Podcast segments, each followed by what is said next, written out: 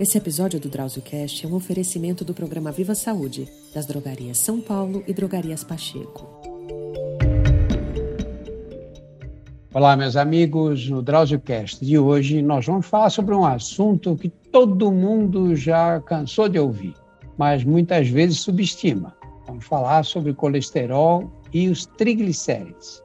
Essas gorduras do sangue muitas vezes estão alteradas, isso é um fator de risco para doenças cardiovasculares, mas as pessoas não sabem, né? porque não, a alteração dos níveis de colesterol, triglicéridos não provocam sintomas. Você tem um quadro que é assintomático, mas que vai no decorrer de anos, conforme essas gorduras vão se depositando na parede das artérias, começam a surgir problemas essa deposição de gordura na parede das artérias é chamada de aterosclerose. E essa aterosclerose reduz a luz da artéria, reduz o fluxo de sangue que passa pela artéria. E isso vai provocar sintomas. Né? No caso do coração, por exemplo, quando chega a um nível de redução, quando você se esforça, anda mais depressa ou sobe escada, pode dar dor no peito. Você pode ter alteração do fluxo cerebral também. E isso pode provocar sintomas neurológicos, tonturas em certas condições.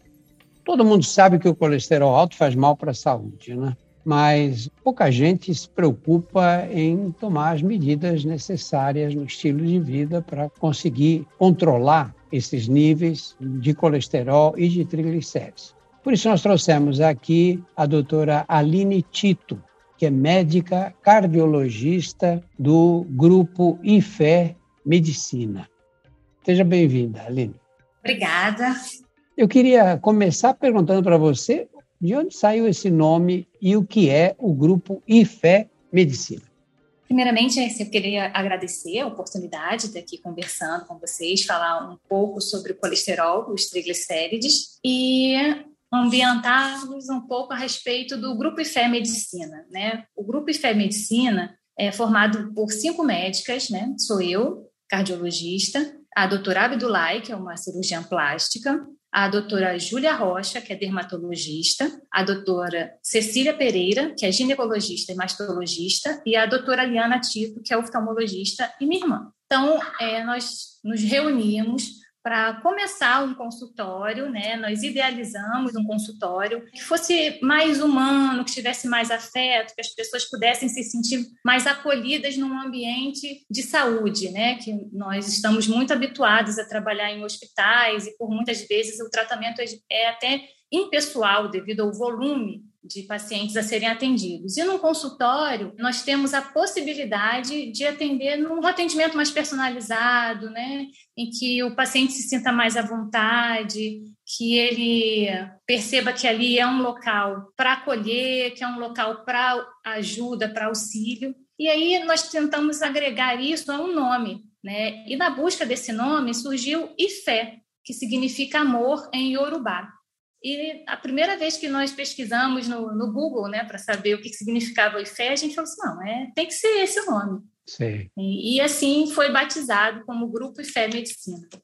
Vamos começar bem do princípio mesmo, Aline, estabelecendo a diferença entre colesterol e triglicérides, porque pouca gente sabe que eles não são exatamente a mesma coisa. Tanto o colesterol quanto os triglicérides são moléculas de gordura.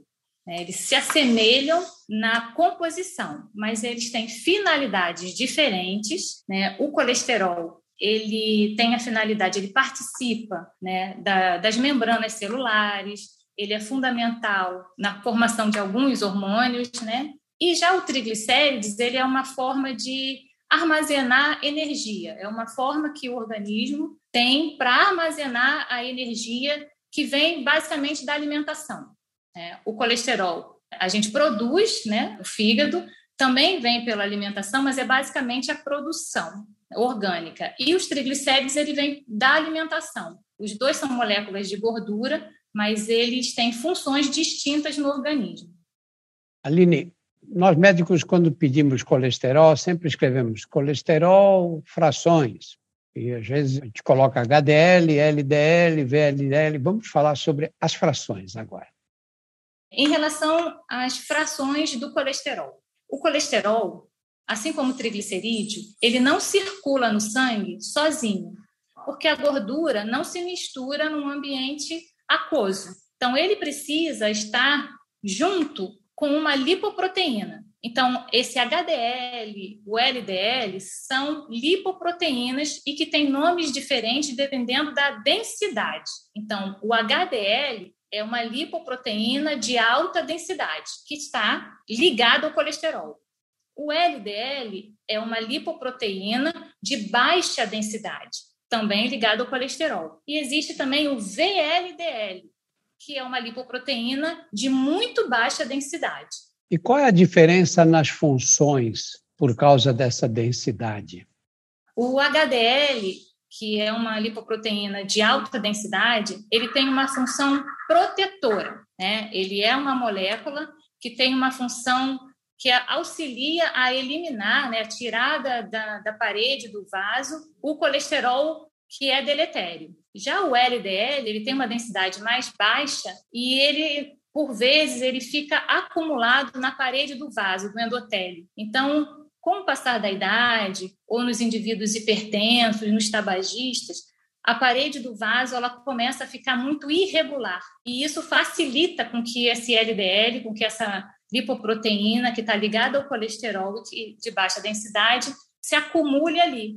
E esse acúmulo leva à placa, né? que é o acúmulo de gordura, a placa de ateroma, que, por fim, elimina algumas substâncias que são inflamatórias, podem levar a uma coagulação local e obstruir o fluxo de sangue. Aline, o povo em geral liga os níveis de colesterol à obesidade. Então, já ah, fulano está gordo, deve estar tá com colesterol alto. Outro é magrinho, magrinho, parece um esqueleto e deve ter colesterol baixo. Mas às vezes a gente tem surpresas, não é? Sim, sim, temos surpresas. É, não é incomum eu ouvir no consultório, por exemplo, uma pessoa obesa falar assim: não, doutora, eu sou obeso, mas eu sou saudável, meu colesterol é normal.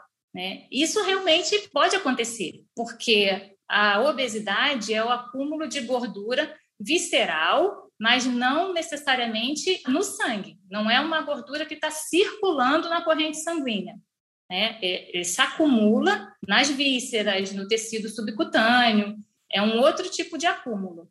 Claro que uma pessoa que tem uma ingesta acima do normal, acima do recomendado, ela provavelmente vai ingerir mais triglicerídeos, que é a gordura que a gente tem de fonte exógena, ela vai ingerir mais triglicerídeos e a chance dela ter uma alteração do colesterol e do triglicerídeo também é maior. Mas não é uma condição que está relacionada à outra. Né? São duas síndromes independentes. E qual é o peso do componente genético? Por exemplo, você recebe no consultório alguém que te diz: Olha, o meu pai tem colesterol elevado, minha mãe, minha avó, meus tios. Como é que você orienta esses casos?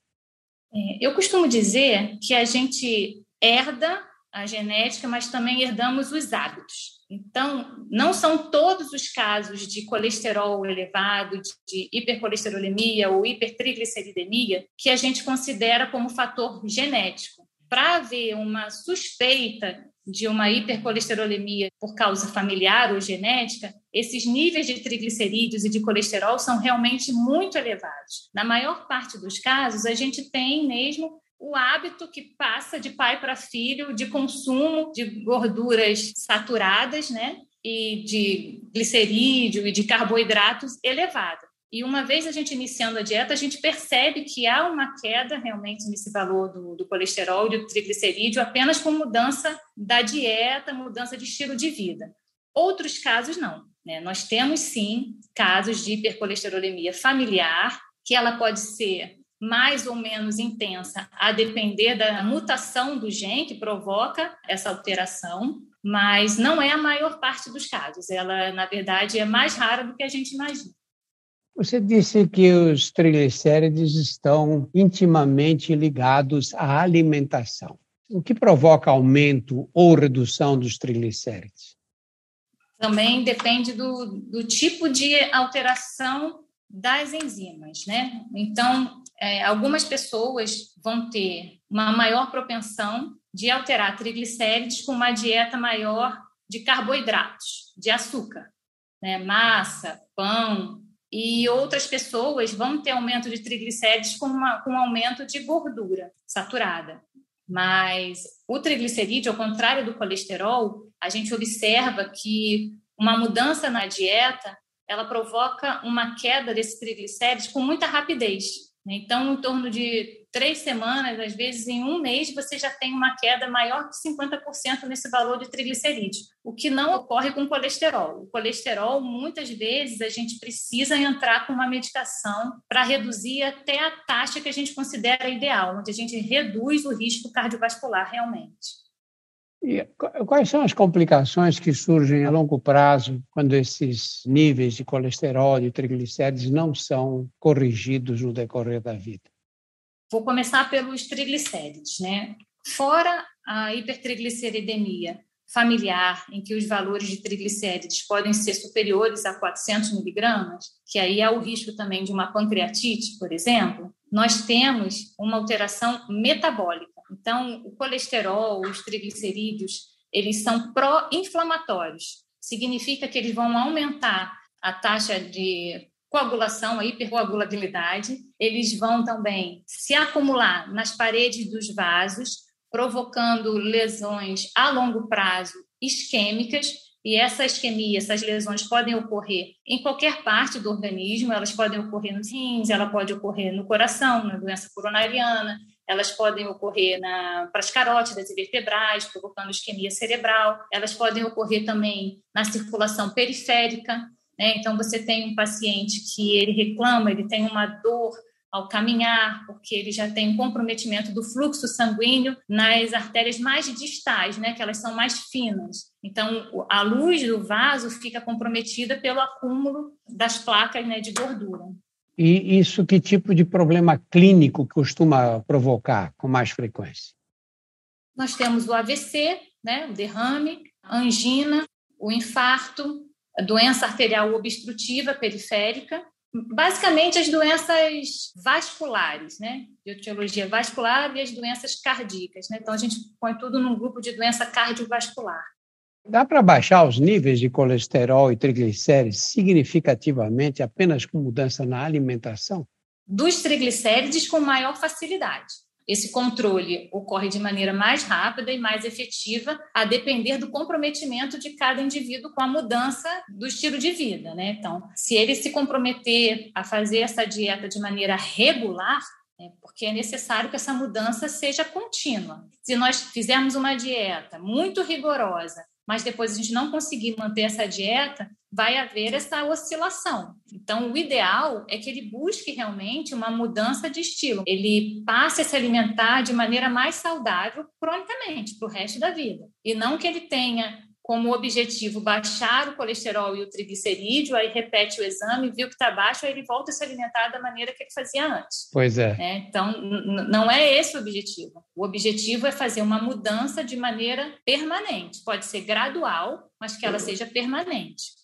Você disse que é mais fácil você corrigir os triglicéridos pela alimentação do que o colesterol.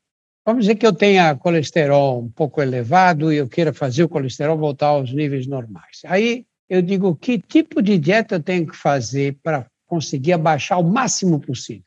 A dieta para reduzir o colesterol é uma dieta que a gente vai aumentar a quantidade proteica e vai reduzir o consumo de gordura saturada e aumentar a gordura polissaturada. A gordura saturada é a gordura de origem animal, é uma gordura de, das vísceras, né? Então, a carne com a víscera, né, fígado, coração, eles estão ricos em gordura saturada. É, produtos industrializados, sorvete, por exemplo, cremes, são tipos de gordura saturada. Agora, o que a gente tem que se alimentar mais é de gordura poliinsaturada, que são ricas em ômega 3 e ômega 6. E aí são alimentos mais in natura, são peixes, é, óleos vegetais, por vezes fitoesteróis. Esses alimentos que a gente vê muito na dieta mediterrânea, né, que, que se fala, são alimentos ricos em gordura vegetal, que é o tipo de gordura poliinsaturada que a gente consegue reduzir o colesterol. E os medicamentos, quando estão indicados? Vai depender da meta que se quer atingir. Nos últimos anos, né, nós vimos uma modificação em relação à meta ser atingida com o tratamento.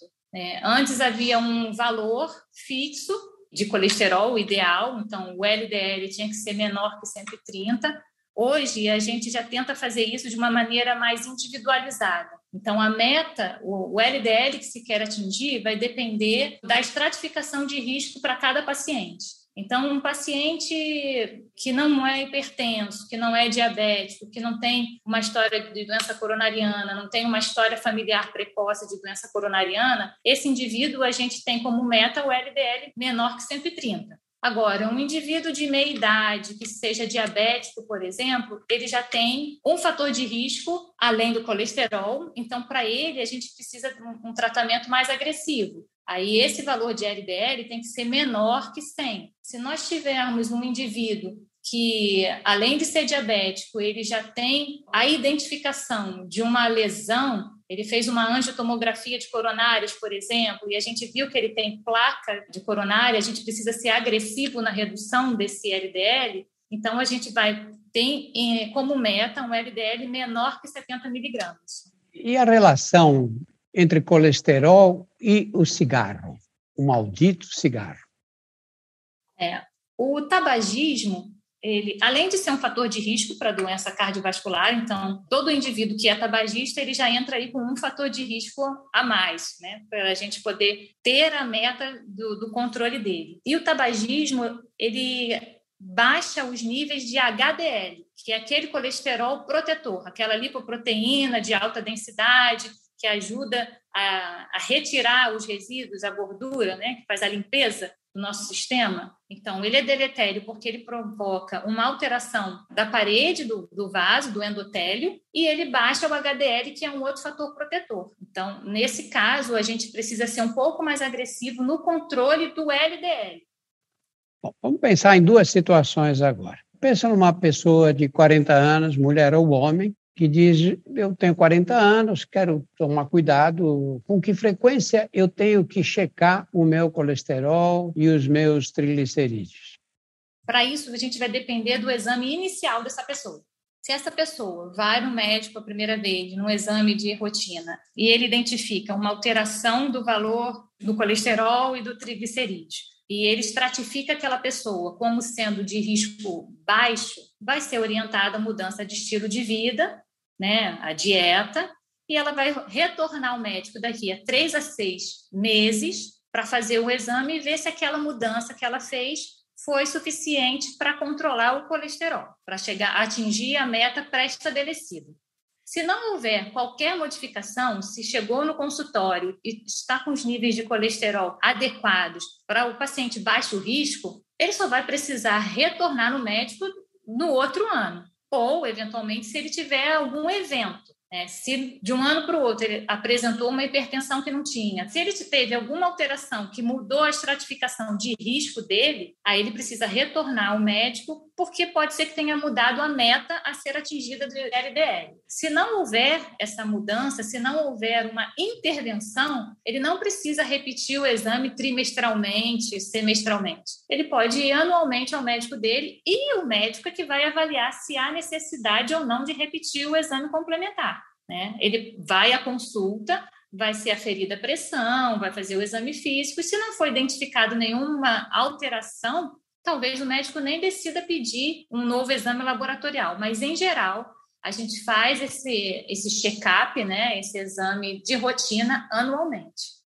É, a cardiologia hoje é uma especialidade que conta com inúmeras tecnologias aí, é? mas assim, na rotina diária, quando vem uma pessoa de 40, 40 e poucos anos, mulher ou homem, diz: Eu queria fazer uma avaliação cardiológica. Além dos exames de sangue para checar o colesterol, triglicérides, a glicemia, etc., que exames vocês pedem a mais? A gente pede o eletrocardiograma, é um exame basal, né, para avaliar ritmo cardíaco, avalia indiretamente tamanho de cavidade, né, átrio, ventrículo. É, a gente faz no exame físico, a depender se identificar ou não uma variação da pressão arterial, a gente pode solicitar um mapa, né, uma monitorização ambulatorial da pressão arterial. O Doppler de carótidas e vertebrais, geralmente a gente solicita quando tem algum sintoma relacionado a baixo débito, lipotímia, não é um exame que a gente pede rotineiramente. E o ecocardiograma, que é um exame que é pedido também com muita frequência, a gente deixa para solicitar quando o indivíduo tem uma história de uma patologia ou a gente identifica no exame físico uma bulha alterada, um sopro, um ritmo irregular e que a gente quer avaliar o tamanho da cavidade cardíaca, e a gente pede o ecocardiograma. Exames como angiotomografia de coronária são solicitados a depender da história clínica e da história familiar. Então, naqueles indivíduos, mesmo sem sintomatologia, mas que têm uma história familiar positiva para doença coronária, por exemplo, a gente pode solicitar uma angio-TC, que é um exame não invasivo, é, é feito com, com tomógrafo, e a gente consegue avaliar a calcificação das coronárias. O teste ergométrico é um exame muito solicitado para os indivíduos acima de 40 anos que queiram iniciar uma atividade física mais intensa. A gente recomenda, né, os cardiologistas,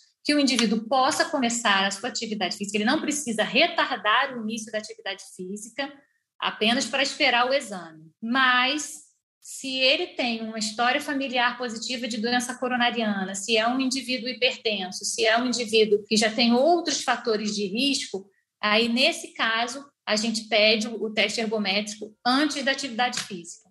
Aline, muito obrigado por esses esclarecimentos. Eu que agradeço o convite, estou à disposição. Foi realmente muito bom ter esse bate-papo, essa conversa e poder auxiliar, né, levar a informação com alcance maior aí para todos. Nós conversamos com a cardiologista doutora Aline Tito, que é médica do grupo IFE Medicina.